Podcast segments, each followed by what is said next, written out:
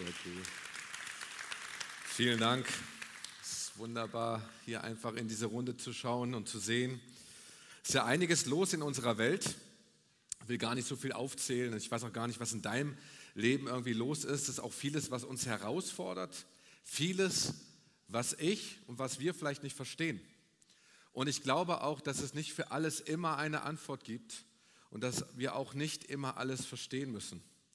Ich glaube auch, dass man nicht immer unbedingt gleich den Sinn wissen muss, warum, das, warum Dinge passieren oder warum das gerade passiert. Aber eins weiß ich, bei all dem, was um uns geschieht, Gott wirkt.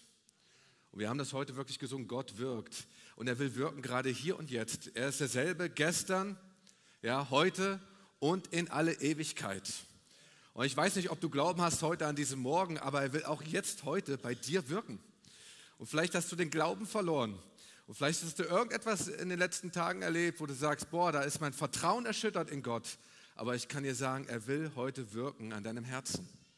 Und ich will so ein bisschen erzählen, was Gott einfach tut, weil es gibt so viele Nachrichten, die wir hören können. Und wir hören viele schlechte Nachrichten. Aber es ist so gut zu gucken, hey, was tut Gott? Und manchmal auch in einem, unserem Leben, wenn eine Herausforderung da ist oder wenn wir eine Krise haben, dann gucken wir auf so viele Dinge, die nicht funktionieren. Und dann denken wir, oh, das muss irgendwie wieder richtig gerückt werden. Aber wir können auch auf Dinge schauen, die funktionieren oder wo Gott eingegriffen hat. Und das macht Mut und das stärkt den Glauben. Und ich habe so drei Geschichten mitgebracht, die ich einfach erzählen will, ähm, die teilweise wirklich aktuell sind, auch mal so, ähm, aber einfach um dich zu ermutigen heute an diesem Morgen. Und zwar, ähm, ein Mann ist in die Gebetslounge gekommen nach dem Gottesdienst. Überhaupt finde ich unsere Gebetslounge richtig klasse alle Leute, die da sind, mitarbeiten. Weil, weil, weil, ich kann euch sagen, ich kann nicht für alle beten, ich kann überhaupt nicht für dein Anliegen beten, aber äh, kommen manchmal so viele Leute zu mir und sagen, geh in die Gebetslounge, die nehmen wirklich dich richtig Zeit für dich, das sind richtig klasse Leute. Und so hatte dieser Mann auch jemanden, äh, auch wirklich jemanden Guten erwischt. Er ist eigentlich wegen einem Anliegen gekommen, weil sein Ohr schmerzte. Er ist in diese Gebetslounge gekommen, das Ohr tat weh und dann kam ein prophetischer Impuls von, von, von der Beterin für diesen Mann. Und dann sagte sie, du, ich habe den Impuls, ähm, dass deine Mama mit dir eine wirklich sehr schwere und sehr lange Geburt hatte.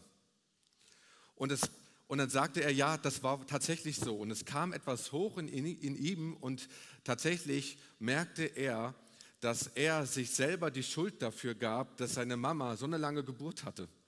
Das hat ihn sein ganzes Leben lang begleitet und da kam ein heilender Prozess einfach ins Rollen. So, einfach eine Begegnung, die ich einfach so erzählen will. Man kommt manchmal mit einem Anliegen und Gott spricht rein und bam, ja, wird das ganze Leben auf einmal positiv auf den Kopf gestellt. Eine zweite Begegnung war, während wir unser Haus saniert haben, hatten wir ein paar Handwerker da und äh, tatsächlich fast aus so vielen äh, Nationalitäten.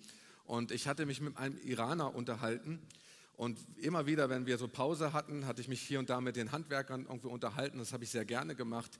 Und er erzählte mir seine Story.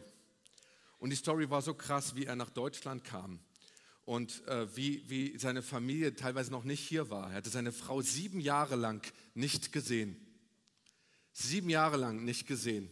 Jedes Mal gebetet für die Frau, dass sie hierher kommt. Und jedes Mal gab es irgendwelche Steine, die im Weg waren von den Behörden, wie auch immer. Und wir haben tatsächlich mit dieser Story, haben es so verbunden auch, hat mich so bewegt und wir haben auch gemeinsam geweint so an diesem Frühstück. Und wir beteten und Gott sagte mir etwas und das gab ich ihm weiter. Er sagt, weißt du was? Du kannst jetzt etwas wünschen, was du willst. Ich habe das Gefühl, Gott wird es in Erfüllung bringen. Und er sagt, weißt du, wir beten jetzt dafür, dass meine Frau nach Deutschland kommt.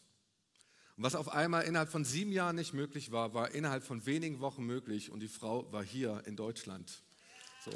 Merkt man, wenn Gott auf einmal eingreift ne? Ähm, und, und da kommt in eine Situation hinein.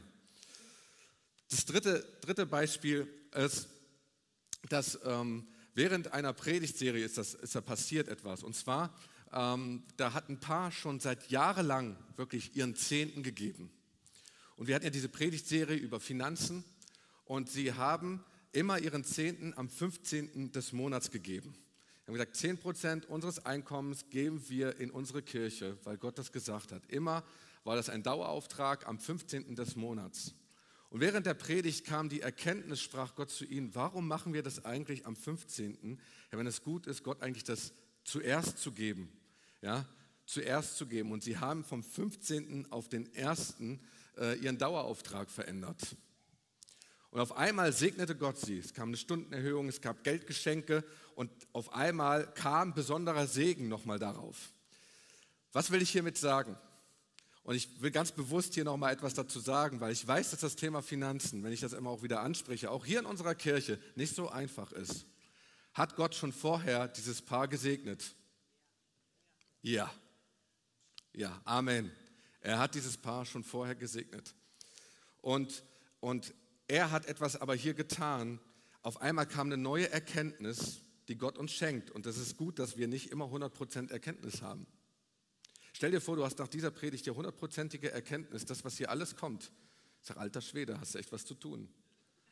Aber gut, dass Gott immer Stückwerk arbeitet, Stück für Stück, dass wir Zeit haben, auch diese Erkenntnis umzusetzen. Und hier kam eine Erkenntnis rein und sie haben aufgrund des Wortes Gottes gehorsam gehandelt und er hat on top nochmal einen Segen draufgepackt und gesagt, weißt du was, das belohne ich, weil, weil ihr gehorsam seid. Ist mir auch wichtig zu sagen, weil ähm, auch wenn du jetzt vielleicht auch dieses Beispiel hörst und sagst, boah, das, da muss ich unbedingt den Zehnten geben, dann kriege ich noch mehr. Ich persönlich gebe nicht Geld, um mehr zu kriegen. Das ist, ich weiß, dass das früher ein Ansatz war. Gott segnet, das steht auch in seinem Wort. So, ich will auch nicht zitieren, aber ich, ich gebe, weil es, so ist und weil Gott es so will. Und weil das richtig ist. Und diesen Gehorsam, den segnet Gott. Das ist ein riesengroßer Unterschied, den wir einfach sehen. Weil wir denken manchmal, ja, Gott sitzt nicht mit, mit einem Rechenbrett irgendwie da und mit den Perlen und schiebt da so ein bisschen rum und sagt er, ja, der hat 15 gegeben. Hm, ah, hm, ah, ja, da kriegen wir 25, kriegt er mal wieder zurück. So, und der hat 100. Das macht Gott nicht. Das macht, weil Gott sieht unser Herz.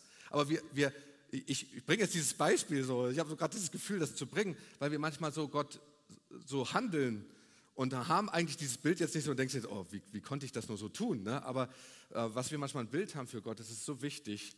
Er sieht unser Herz und er will wirken. Und ähm, ich finde das wunderbar zu hören, dass Gott eingreift. Jede unterschiedliche Situation, die wir auch hier haben. Einmal in der Gebetslounge, einmal durch die Predigt, einmal mitten in einem Gespräch. Gott will wirken, hier und heute, auch in deinem Leben.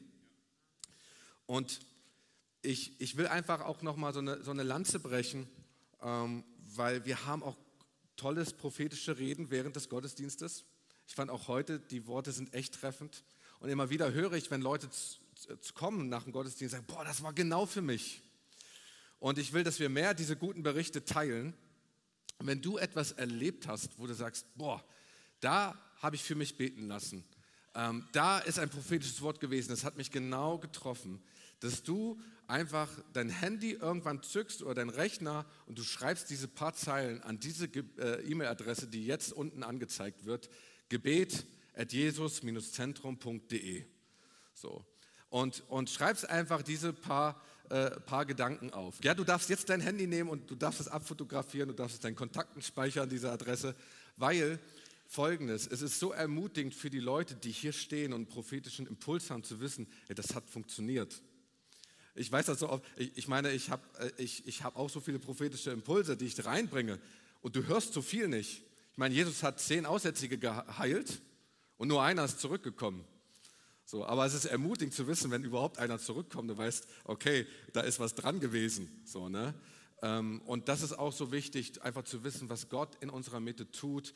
Und wir überlegen tatsächlich, diese gute Nachrichten reinzubringen. Jo. Wer will das tun? Ja, ein paar sind dabei. Sehr gut, sehr gut. Egal, was du, wenn du nicht mehr weißt, Gebete, es kommt immer an diese Adresse an. Also mach dir gar keine Sorgen. So, jetzt, wo wir ein bisschen ermutigt sind, denke ich, können wir unsere Predigt äh, starten. Und äh, die, die Predigt, die heute anfängt, geht weiter mit dem nächsten Sonntag. Und ich habe die überschrieben mit Startklar fürs Jahr 2023. Startklar für 2023. Und heute mit diesem Untertitel tatsächlich raus aus dem Hamsterrad. Und ganz ehrlich, ich, ich weiß ja, dass es zum Jahresanfang ganz viele Neujahrsvorsätze gibt. Vieles, was vorher nicht geklappt hat, soll auf einmal klappen in diesem Jahr 2023 und das wird irgendwie gesammelt. Und auch überall auf Social Media kannst du das sehen. Sport, Fitnessprogramm, das wird ja immer alles so schön. Ernährung, ne? ich war wieder im Gym, ja, seht mich überhaupt, ne? ich war da. So, und natürlich gibt es das nicht nur für äh, Fitness und Ernährung, sondern auch für den Glauben. Oh, ich will mehr beten. Ich will mehr Bibel lesen. Oder ich will die Bibel mal einmal richtig durchlesen. Ähm, ich melde mich ab von Social Media. So, ich bin nicht mehr da und tschüss. So, ne, weil ich bete jetzt jeden Tag für die Zeit, wo ich vorher Social Media aufgesogen habe. So, ich muss, muss, muss gerade lächeln. So, aber das sind so, so, so, Vorsätze. Ich weiß gar nicht, was du da so gemacht hast. Und dann denkt man mal, wir greifen das irgendwie neu an. Und die Gefahr ist, dass wir so schnell in Aktionismus verfallen können. Und ich erlebe es auch bei mir selbst. Auch viele sagen mir als Prediger, was ich tun soll, was ich lassen soll ne? und was ich am besten und wie ich am besten predigen soll. Und ähm, Gian muss auch auf Social Media sein. So, ich bin nicht so ganz der Social Media Typ. So, ich, ich zück auch nicht so oft mein Handy, muss ich sagen, wenn ich mit meinen Kids irgendwie, wenn die was vorspielen sind oder so. Ich genieße das wirklich in 3D. Ich muss mich wirklich erinnern, dass ich ein Foto mache. Ich bin einfach der Typ nicht. Aber vielleicht kommt irgendwann mal die Zeit, wo ich auf Social Media mehr unterwegs bin. Aber was ich dir sagen will, ist, vieles ist ganz gut, aber nicht alles ist jetzt dran. Vieles ist ganz gut, aber nicht alles ist jetzt dran. Und auch Selbstoptimierung kann zu einem Gott in deinem Leben werden, dem du dienst. Ähm, und ich kann dir sagen, Selbstoptimierung ist ein harter Sklaventreiber. So, und Selbstoptimierung und Aktionismus zusammen im Doppelpack ist eine brutale Kombination. Egal wo in deinem Leben. Auf Arbeit oder auch in deinem, in deinem christlichen Glauben. Wenn das zutage kommt, das nennen wir übrigens Religiosität. Da kommt Religion einfach rein ins Spiel. Statistisch gesehen halten ja die meisten Neujahrsvorsätze nicht lange. Es ist ja oft etwas Kurzfristiges. Jetzt will ich dich nicht entmutigen, wenn du noch dran geblieben bist. Sagst du, oh nein, das wollte ich jetzt nicht hören. Aber es ist tatsächlich so, meistens kurzfristig. Ich nenne die Statistik nicht hier, weil sie ist niederschmetternd. Du sollst ja ermutigt sein, wenn du eigentlich in den Gottesdienst kommst. Ne? Ähm, aber das Spannende ist, in unserer Welt werden oft schnelle Lösungen gesucht. Ich finde das so, so spannend, das einfach auch zu sehen in unserer Politik. Wenn wir ein Problem haben, ja, dann gucken wir, dass wir Geld nehmen sondern versuchen, dieses Problem mit Geld zu lösen. Und wenn ein Wumms nicht reicht, dann muss es ein Doppelwumms sein. So, und, aber wir können nicht alle Probleme mit Geld lösen. Es ist manchmal auch so, dass wir das in der Kirche tun. Wir hatten auch mal eine Herausforderung, ein Problem unserer Kirche und sagten, wir wollen das unbedingt lösen. So, und haben tatsächlich Geld zur Verfügung gestellt, damit dieses Problem gelöst wird. Ja, und es war am Ende so, das Geld wurde nicht abgerufen, das Problem war nicht gelöst, aber es lag nicht am Geld. So. Das ist manchmal so, es liegt nicht alles immer an Geld. Und es liegt nicht an Dingen, die wir denken manchmal, hey, wie können sie kurzfristig lösen, sondern manche Dinge sind tatsächlich langfristig, dass sie anfangen in unserem Leben Stück für Stück zu wirken und sich entfalten. Und wenn du Gott folgst, dann kannst du auch so schnell in so ein, ich sag mal, so ein geistliches Fake-Programm oder so ein Fake-Parallelprogramm abrutschen. Ich habe das vorhin schon gesagt. Ähm, da heißt es ja, du musst was leisten. In der Bibel heißt es ja Frucht bringen. Und dann denkst du, oh, ich muss Frucht bringen. Und so hast du vielleicht so einen inneren Zwang. Hör vielleicht mal ganz kurz in dich hinein, wie das überhaupt bei dir im Herzen ist. Weil das ist nicht so, dass man das sofort merkt. Das ist manchmal, dass man später denkt, warum handle ich denn eigentlich so? So, und vielleicht ist das da. Ich muss Frucht bringen. Das Spannende ist, wir arbeiten dann auch sehr schnell und sehr kurzfristig an den äußeren Dingen. Und die Bibel verwendet ja ein Bild von dem Weinstock in Johannes 15 und dann vom Baum in Psalm 1. Und wenn wir so mal diesen Baum sehen, dann, dann, dann, dann gucken wir auch gerne auf das Äußerliche, auf die große Baumkrone. Und wenn wir anfangen, irgendwelche geistliche Dinge oder geistliche Vorsätze zu machen, dann schnippeln wir so ein bisschen an der Baumkrone rum, weil es soll ja schön von draußen aussehen. Aber Gott hat ja nicht gesagt, man muss so als Christ so schön aussehen als Baum, sondern dass wir, wichtig ist es, dass, wo wir eigentlich stehen. wo wir gewurzelt sind, wo wir unsere Nährstoffe herziehen. Habe erst äh, noch im warmen Herbst, ich glaube, das war sogar November, Lebensbäume umgesetzt in unserem Garten. Vier Stück, so eine richtig 2,20 Meter großen Lebensbäume, haben wir noch umgesetzt. So.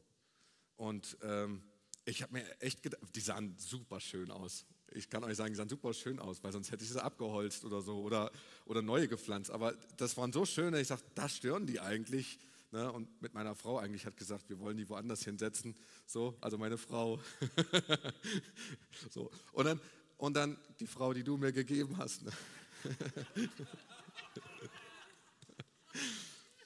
und jedenfalls haben wir dann haben wir das dann zusammen gemacht und wir haben diese Lebensbäume umgesetzt und sie hat geholfen, dass wir die gerade ausrichten und die haben ja nicht so ein super tiefes Wurzelwerk. Von daher, für mich war das eine super Sache, nicht ganz so viel buddeln.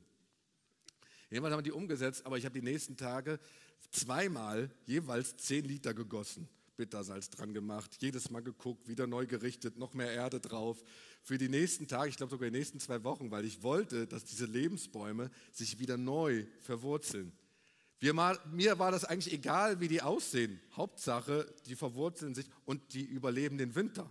So, es sieht bis jetzt sehr gut aus. Ne? Aber wichtig ist, dass die Wurzel stimmt ja, und wo diese Lebensbäume stehen. Und da müssen wir aufpassen, dass wir nicht kosmetisch auch in unserem Glauben irgendwelche Dinge arbeiten. So, ähm, ich sage auch immer so, wenn, wenn Leute sagen, oh, ich will jetzt mehr Bibel lesen, und ich muss noch mehr tun oder so. Ich sage, Gott ist kein Projekt, um das wir uns irgendwie kümmern müssen. Vielleicht können Dinge dahingehend für die Beziehung für Gott ein Projekt werden, so, damit, wir, damit wir mehr und mehr erfahren, äh, wie Gott einfach ist. Es ist auch so, mein Ehepartner ist kein Projekt, so, das ich irgendwie wieder angehen muss, wenn ich es mehr und mehr kennenlernen will. Für uns Männer ohnehin ja schwierig, weil Frauen das ganz schnell merken. So, wenn sie merken, dass sie nicht nur ein Objekt, sondern vielleicht auch noch ein Projekt sind, ups. Ja. Aber Gott ist kein Projekt. Und ich will dich ermutigen bei all dem, was du dir an Vorsätzen so gemacht hast und was du durch Gedanken kommt und wo vielleicht du auch sagst, boah, da, da muss ich mehr machen oder ich muss Frucht bringen, bleib ruhig. Ja. Stress dich nicht. Gott ist nicht gestresst. Meine Großtante Lieselotte hat mir immer wieder gesagt, ich war so, ja, die war, ich war, ich weiß gar nicht, ich war ähm, elf, genau, habe ich sie mal regelmäßig besucht. Sie war schon, glaube ich, äh, Ende 70 und habe ich sie regelmäßig einmal in der Woche besucht und sie hat immer gesagt, Junge, nimm dir Zeit und nicht das Leben. Aber ich denke, das spricht Gott auch einfach zu. Nimm dir Zeit und nicht das Leben. Stress dich nicht, bleib ruhig. Und wir wollen uns auch als Kirche nicht stressen auch bei den ganzen vielen Aufgaben, die wir zu tun haben und diese Liebe Gottes, die uns drängt, sondern wir wollen, dass wir unsere Ziele in einem gesunden Arbeitstempo erledigen, in einem gesunden Lebenstempo, dass wir nicht irgendwo in Aktionismus oder in Selbstoptimierung verfallen. Das ist nämlich Religiosität. Das, dann, dann hören wir auch gar nicht auf Gott, weil dann sind wir in unserem Projekt drin und, und, und sind so vernagelt, dass Gott vielleicht spricht und wir hören das gar nicht. Und das ist auch der Grund, warum ich wollte eigentlich erst so die Ziele für 2023, was wir als Kirche machen, aber Gott hat gesagt, nee, das macht das nicht, sondern bring erstmal diese zwei Impulse rein, wie wir diese Dinge tun. Und ein gutes Beispiel steht nämlich im Psalm 1, äh, den ich mit euch lesen will, die Verse 1 bis 3. Und wenn du deine Bibel mitgebracht hast, kannst du gerne aufschlagen, Psalm 1, Vers 1 bis 3. Da heißt es, Glücklich ist der Mensch, der nicht auf den Rat der Gottlosen hört, der sich am Leben der Sünder kein Beispiel nimmt und sich nicht mit Spöttern abgibt. Voller Freude tut er den Willen des Herrn. In einer anderen Übersetzung, vielleicht steht es auch bei dir drin, hat er seine Lust am Herrn und denkt über sein Gesetz Tag und Nacht nach. Der ist wie ein schnelles, wendiges Kanu, das galant durch die Flussschnellen gleitet und beim nächsten Wasserfall den Fallschirm zückt. Ich höre hier gar keinen Protest. Steht das tatsächlich im Wort Gottes? Äh, nicht alles, was der Prediger sagt, stimmt. Ne? Das ist immer gut nachzuschauen, tatsächlich in der Bibel, ob das stimmt, was der Prediger sagt. Und auch ich irre. Nein, was steht da? Vers 3. Er ist wie ein Baum, der am Flussufer wurzelt und Frucht bringt zu seiner Zeit. Seine Blätter welken nicht und alles, was er tut, gelingt ihm. Er ist wie ein Baum. Nun, wenn du ein Baum sein wolltest, welcher Baum würdest du sein wollen? Eine richtig fette Eiche? Eine schlanke Birke? Eine große Pappel? Ein Ginkgobaum? Ja. Trauerweide? Ich weiß es nicht. Vielleicht ein Weihnachtsbaum, immer die Family sehen, aber der Weihnachtsbaum ist ja abgesägt. Eine Palme? Immer irgendwie in der Sonne am Meer? So, weiß ich nicht. Welcher Baum willst du sein? Ich finde ja, so ein Baum hat etwas Beruhigendes. Ähm, dieser Baum hier, von dem der Psalmist redet, steht fest am Flussufer. Seine Wurzeln ausgestreckt in und an der fließenden Quelle. Und wenn wir über diesen Baum nachdenken, dann sehen wir nicht, dieser Baum rast nicht von Flussufer zu Flussufer, so, sondern er ist, er steht wie ein Baum dort an dieser Stelle, an der fließenden Quelle. Und er steht sogar fest, er steht ruhig. Hey, dieser Baum hat keinen Stress. Hast du schon mal einen gestressten Baum gesehen? Eigentlich ist es ja so, Leute umarmen ja die Bäume, weil sie die Ruhe, ja, kennt ihr das? Ja, so die, die Bäume umarmen, weil sie die Ruhe ja aufsaugen wollen. So ein Baum hat keinen Stress.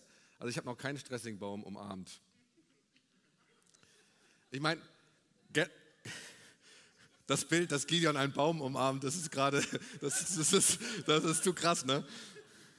Aber generell sind ja die Bilder, die die Bibel immer wieder verwendet, wenn es um die Beziehung Gottes geht und ähm, auch eher beruhigender Natur. So, wir sind irgendwie Schafe. Ich weiß nicht, ich weiß nicht, das klingt das ist echt beruhigend, oder? So ein Schaf, das steht da einfach da und so mit der Wolle und frisst das Gras. So. Und, und Jesus ist der Hirte. Aber wenn ich das manchmal so lese, sage ich, ja, ich würde gerne irgendwie so ein, so, ein, so ein Tier in der freien wilden Laufbahn sein. So ein Leopard, ein Löwe, irgendetwas, ne? Nein, nur ein Schaf. Weil es etwas Beruhigendes hat. Es ist nicht gestresst ja, und guckt auf den Hirten. Ähm, der Baum, weil er steht, stellt sich auch den Herausforderungen, weil, weil er einfach nicht weg kann. Doofe Sache halt. Ne? Der steht da, kommt der Sturm. Ich kann nicht mal sagen, ja, irgendwie, ich weiß es nicht, Fensterklappen raus, ne? irgendwie einfahren, alles geht nicht. Der Baum steht einfach da und wenn er festgewurzelt ist, steht er danach immer noch da, nachdem der Sturm gekommen ist. Das ist so dieses Bild, er ist wie ein Baum. Haltungsnoten werden auch nicht vergeben für diesen Baum. Ne? Der Baum wird nicht gemessen, ob er einen dicken Umfang hat oder ob er eine klasse Baumkrone hat, ob er groß ist oder klein, ja, ob schief oder krumm. Der krumme Baum, der lebt sein Leben. Ja, der gerade wird ein Brett.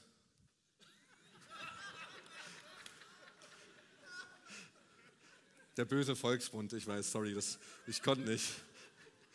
Aber weil, weil das so zeigt, wie wir manchmal denken, ja, der Baum muss gerade sein und es muss so alles so tipptopp so sein. Ne? Aber das ist das. Er ist wie ein Baum. Und das Ergebnis sehen wir auch dann in Vers 3. Er bringt Frucht zu seiner Zeit. Der, aber, aber ich sag dir, der Baum bringt Frucht. Bam. Und vielleicht siehst du manchmal einen Baum, der hängt gar keine Frucht, aber er bringt Frucht zu seiner Zeit. Und Frucht bringen ist ja ein biblisches Bild, ein Ergebnis vom Reich Gottes Prinzip von Saat und Ernte. Ja, dass wer sät, auch ernten wird. Und hier steht nicht, er bringt immer Frucht, sondern er bringt Frucht zu seiner Zeit. Das heißt, hier sind die Augenblicke Gottes gemeint. Hier heißt es auch, seine Blätter welken nicht. Es scheint also eher, wie gesagt, eine immergrüne Tanne zu sein oder, oder eine Palme. Aber wenn wir an diesen Baum denken, meint es hier, dieses, dieses Bild meint hier Beständigkeit und Stabilität. Auch in, in Prinzip auch den Blick auf die Ewigkeit. Dieser Baum erwelkt nicht, er steht, er welkt nicht. Und das ist ja das, was wir wünschen, Beständigkeit und und, und irgendwie auch Stabilität, wenn wir an dieser Quelle angezapft sind. Dann heißt es, alles, was er tut, gelingt ihm. Wow, das wollen wir. Gelingen bei all, allem dem, was wir tun. Auch wenn wir die Frucht nicht sofort sehen, ist hier Gelingen da. Das ist so, wie der Psalmist diesen Baum beschreibt. Weil wir wissen, er macht es zu seiner Zeit. Die Frage ist natürlich hier, was ist das Geheimnis von diesem Baum?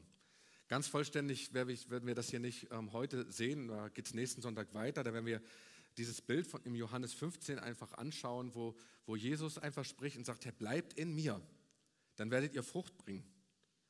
Jesus sagt nicht, bleibt an mir, er sagt nicht, bleibt bei mir, er sagt nicht, bleibt neben mir, er sagt, bleibt in mir. Also auch nicht an der Arbeit oder neben der Arbeit, sondern in der Arbeit, also wie gesagt, wie auch immer, in Jesus zu bleiben, in ihm. Und ich habe echt überlegt, wie ich das darstellen will, aber ich will das mal verbildlichen. Wer hätte gedacht, dass Pastor Gideon irgendwann mal Fahrrad fährt? Regelmäßig. So ein paar melden sich, aber wenige. So. Jetzt wisst ihr, was ihr, was ihr ein Bild von mir habt. ähm, jedenfalls ähm, habe ich tatsächlich mir einen Ruck gegeben und habe ähm, letzten Sommer mir ein Fahrrad gekauft. So, ja. Yeah.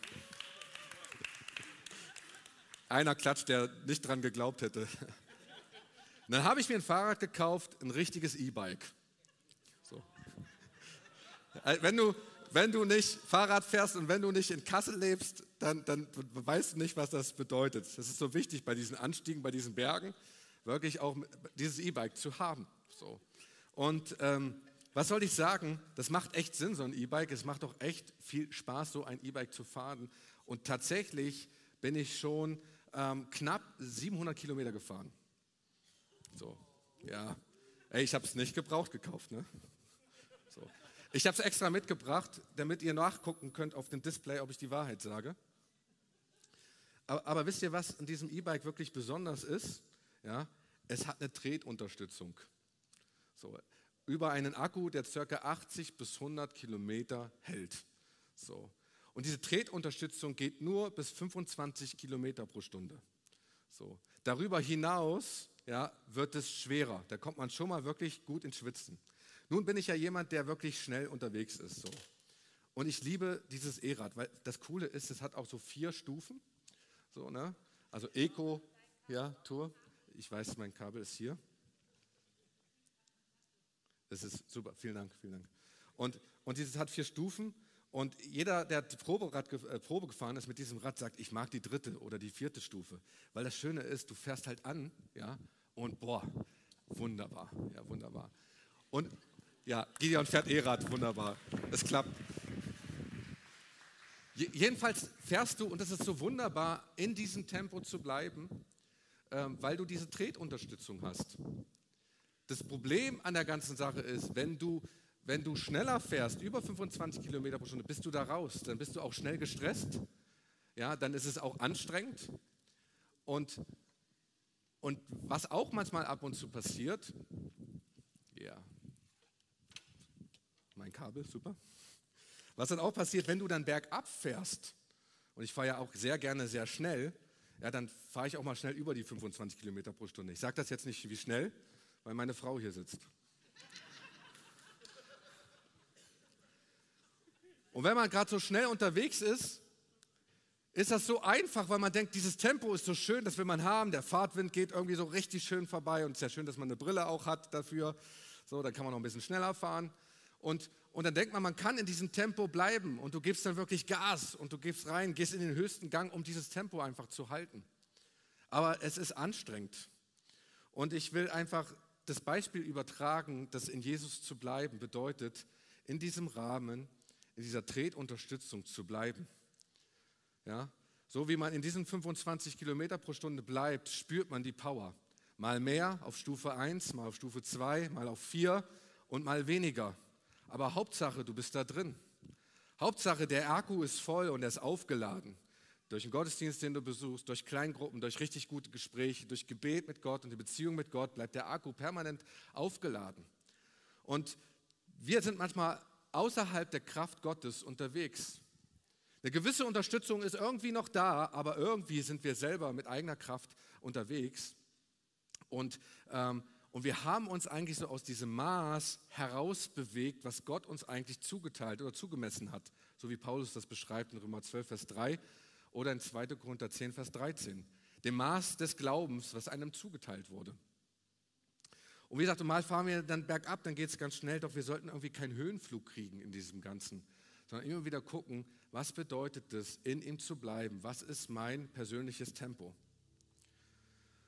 Und manchmal sind wir so abgemüht, wir sind gestresst, wir sind angestrengt. Ja, und dann denken wir, hey, warum ist das so schwer, Gott? Warum ist das so schwer? So, du sagst doch, deine Last ist leicht und dein Joch ist sanft. Und dann sagt Jesus, weil du nicht in mir bleibst, in diesem Tempo, was ich eigentlich für dich vorgesehen habe.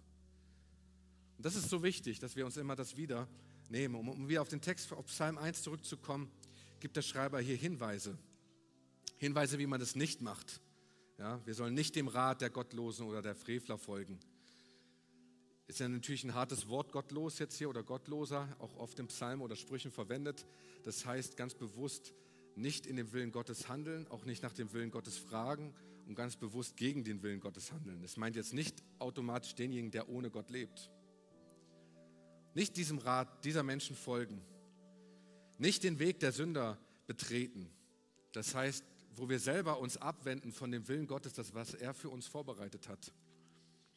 Nicht im Kreis der Spötter sitzt. Das heißt nur unter seinesgleichen, Leute, die über Gott spotten, Leute, die über die Welt spotten.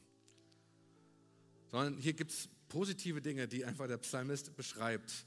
Da heißt es, wer Lust hat an der Weisung des Herrn fragt nach dem Willen Gottes, denkt über sein Gesetz nach Tag und Nacht. Boah, denkst du jetzt, oh, wie soll das gehen? Ja, aber es meint hier, meint hier nicht eine Beliebigkeit, es meint eine Beständigkeit. Tag und Nacht wirklich über das Gesetz des Herrn nachzudenken. Wirklich eine tiefe Beziehung heraus, die wirklich gewurzelt ist an der Quelle Jesu.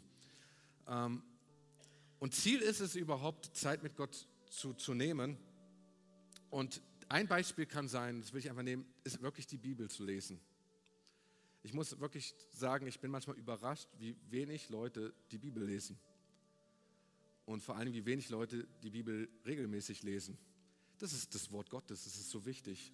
Ich kann dir sagen, hey, wenn du anfängst, das Wort Gottes zu lesen, du wirst die Predigten auch ganz anders aufnehmen, weil das ist wie ein Netz, Vielleicht ist es am Anfang richtig großmaschig, ne? Was, was immer enger wird und wo das Wort Gottes hängen bleibt, wo du sagst, boah, da schaue ich nochmal nach. Und vielleicht hast du noch nie in deinem Leben, vielleicht bist du auch schon langjährig Christ, noch nie in deinem Leben überhaupt mal komplett die Bibel durchgelesen. Aber ich will dir einen Tipp geben. Phase 1 des Bibellesens. Lies erst mal zwei bis dreimal das Neue Testament, den zweiten Teil der Bibel, durch. Mit einem Kapitel pro Tag es ist nicht viel. Okay, Lukas 1 ist ein bisschen hart. So, vielleicht der 1. Korinther 15 auch. Aber kannst, kann man es ja auch teilen. Mit einem Kapitel pro Tag kommst du in neun Monaten durch. Keiner sagt dir, dass du die Bibel unbedingt gleich in einem Jahr durchlesen musst. Aber fang an, das Wort Gottes zu lesen, damit es auch wirklich Frucht bringen kann, auch in deinem Leben. Die Phase 2 ist, wenn du das geschafft hast, also für alle diejenigen, die, die ein bisschen weiter sind, also Tip Advanced, ne, ähm, für diejenigen, die weiter sind, die können anfangen, einen Bibelleseplan zu nehmen. So, zu gucken, nach diesem Bibelleseplan einfach zu lesen. Und dann, wenn du das geschafft hast, Tipp Nummer drei ist, regelmäßig und beständig immer wieder durch die ganze Bibel durchlesen. Und vielleicht bist du, fängst du an im Neuen Testament und sagst, boah, gleich am Anfang sind diese ganzen Evangelien. Dann gebe ich immer einen Tipp. Mein Tipp ist, lies Lukas, das ist das dritte Buch, und lies Apostelgeschichte. Das ist wie Staffel 1, beschreibt die Geschichte Jesu. Staffel 2, als Jesus seine Jünger ausgesendet hat. Dann hast du so einen Blick über diese ganze Geschichte ne, und kommst wieder zurück zu den Evangelien, kriegst so einen Blick, was diese Briefe auch bedeuten insgesamt. Aber die Frage ist, wie komme ich denn überhaupt dahin? Wie komme ich denn dahin, dass ich überhaupt Zeit habe mit Gott? Wie komme ich denn überhaupt dahin, dass ich die Bibel lese? Das ist ganz einfach Entschleunigung. Entschleunigung. Stille. Und ich finde, wir haben ein viel zu schnelles Lebenstempo. Und viel zu viele Leute sagen mir, Gideon, ich habe gar keine Zeit und dafür habe ich gar keine Zeit. Die Frage ist, für was nimmst du dir Zeit? Und ich glaube, wir brauchen Mut, dass Dinge auch einfach mal lange dauern. Das ist nicht so, ich, weiß, ich habe vor, vor, vor 15 Jahren habe ich geträumt davon, dass ich, dass ich predige, so wie ich heute predige. Aber ich wollte nicht meine ersten Predigten hören. Und ich war so frustriert jedes Mal und dachte, irgendwie kriege ich das nicht rüber, was in meinem Herzen ist. Es hat einfach gebraucht, auch über die Zeit, mit Gott unterwegs zu sein, mit der Bibel unterwegs zu sein, die Verse zu zitieren, zu wissen, wo alles steht, hat Jahre gebraucht. Vor allen Dingen, weil die Sachen, die wir auch immer lesen, auch Zeit brauchen, bis sie überhaupt verstehen und überhaupt eine Erfahrung machen mit dem Wort Gottes. Und auf einmal machen wir eine Erfahrung oh, jetzt weiß ich, wie der sich fühlt. Jetzt habe ich das nicht nur gelesen, jetzt, jetzt, jetzt weiß ich das, jetzt habe ich das erfahren. Und, und wenn, immer wenn du die Bibel durchliest, gewinnst du eine ganz andere Tiefe in deinem Leben. In der Regel stellst du ja immer die gleichen Fragen in deinem Leben. Aber die Situation, in der du bist, ja, gibt immer eine ganz andere Antwort darauf. Und ich will dich ermutigen, weil wir brauchen keinen Aktionismus, wir brauchen keine Selbstoptimierung jetzt auch für Neujahrsvorsätze, auch im Glauben wo wir irgendwie ein Programm aufsetzen und gucken, wie man irgendwie für Gott besser wird oder dass Gott einem noch mehr stolz auf einen ist, sondern wie wir wirklich aus der Beständigkeit und Stabilität leben. Ja? Er ist wie ein Baum, gepflanzt am Flussufer an der fließenden Quelle. Und das fordert uns stark heraus. Und vielleicht bist du hier und sagst, boah, das ist echt krass, weil es kann sein, dass du dein Leben von Grund auf komplett ändern musst. Die ganze Lebensweise komplett äh, ändern musst. Weil ich finde es auch persönlich herausfordernd, vor Gott still zu sein, vor Gott zu schweigen. Nicht nur eine Minute, sondern mehrere Minuten. Boah, da musst du dich deinen inneren Schatten stellen, was da so rauskommt manchmal. Und dann nicht gleich reden, dann weiterschweigen, gucken, was Gott tut einfach in diesem Moment. Und ich will dich ermutigen, dorthin zu gehen. Und vielleicht hast du gerade auch in dieser Zeit zwischen den Jahren, auch zwischen Heiligabend und dem neuen Jahr, auch eine Zeit gehabt, wo du länger Urlaub hattest und du hast diese ruhige Zeit vielleicht erlebt, wo du gesagt hast, boah, das ist so Entschleunigung, so müsste ich eigentlich leben. Vielleicht stelle ich dir die Frage, wie kannst du das mitnehmen? So raus aus diesem Hamsterrad. Vielleicht stellst du dir die Frage, wo stehe ich eigentlich überhaupt in diesem ganzen Prozess? Ja. Wie, was nehme ich mit? Wie kann ich bestimmte Rhythmen für meinen Alltag übernehmen? Wenn ich im Tempo Gottes oder bewege ich mich außerhalb daraus? Und ich will dich einladen, einfach die Augen zu schließen und kurz einfach eine Antwort zu geben über diese Fragen.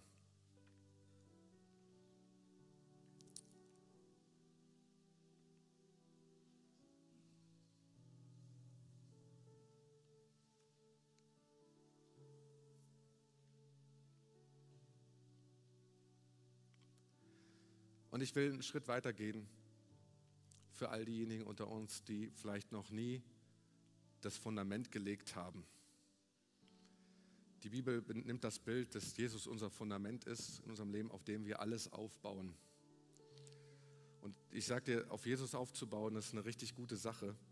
Und das ist die Grundlage, um überhaupt in ihm zu bleiben. Die vielleicht diesen Akku gar nicht an ihrem Fahrrad einfach haben, die sich gar nicht, die sich, sag ich mal, gegen, dagegen entschieden haben, Gott in ihrem Leben aufzunehmen oder vielleicht noch nie ganz bewusst. Und ich will dich heute fragen, während wir nochmal so unsere Augen wirklich echt geschlossen halten, diesen heiligen Moment nehmen. Bist du bereit, Gott den allerersten Platz in deinem Leben einzuräumen? Bist du bereit, wenn du auch noch nie eine Entscheidung für Gott getroffen hast, zu sagen, hier bin ich und ich will, dass du Nummer eins bist in meinem Leben? Und wenn du das willst, dann streck doch so deine Hand aus. Gib mir einfach ein Zeichen. Ja, vielen Dank. Ja, vielen Dank einmal wirklich ganz bewusst zu beten. Ja, vielen Dank. Ähm, und ich lade uns ein, aufzustehen und dieses Gebet einfach mitzusprechen. Und ich vorbete auch alles zusammen einfach als Unterstützung für diejenigen, die heute einfach diese Entscheidung getroffen haben. Sprich mir einfach nach und sag, Jesus, ich komme jetzt zu dir. Ich danke, dass du für mich gekommen bist. Ich bringe dir all meine Fehler Bitte schenke mir die Vergebung meiner Schuld. Ich übergebe dir heute mein Leben. Nimm mich so, wie ich bin und mach mich zu einem neuen Menschen, der dir Freude macht. Ich empfange jetzt dein göttliches Leben und bekenne, Jesus Christus, du bist mein Herr. Amen. Gib dir mal allen fetten Applaus.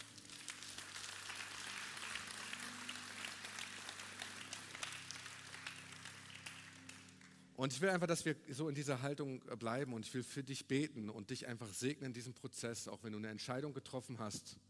Und ich kann dir sagen, es ist nur der Anfang. Und gib nicht gleich auf, wenn es nicht funktioniert. Gib nicht gleich auf, wenn du nach vier, fünf, sechs Wochen oder nach zwei, drei Monaten ähm, wieder am Ende gekommen bist. Fang, mach genau da weiter, wo du aufgehört hast. Es braucht diese Beständigkeit und diese Stabilität. Herr, ich will jeden Einzelnen einfach segnen hier mit deiner Kraft weil ohne das können wir nicht tun, Herr, was du uns aufgetragen hast. Herr, und wir werden uns ganz heute ganz neu bewusst, dass wir ohne dich nichts tun können, Herr, und dass wir dich brauchen. Herr, um wirklich uns zu konzentrieren auf das, was du wirklich sagst und sprichst ganze Zeit. Herr, und ich segne jeden Einzelnen hier, der diese Schritte gehen will, in, in, in deinem Namen, Jesus. Dass er merkt, dass du vor ihm gehst, hinter ihm gehst und wirklich links und rechts bei ihm oder bei ihr bist. Herr, bei, bei jedem Werk, was wir tun, auch alle, die jetzt so aus dem Urlaub rauskommen, reinstarten in die Arbeit, vielleicht auch eine neue Arbeit, dass du hineinkommst, dass wir merken, Herr, in dir zu bleiben, ist eine wunderbare Sache. Amen.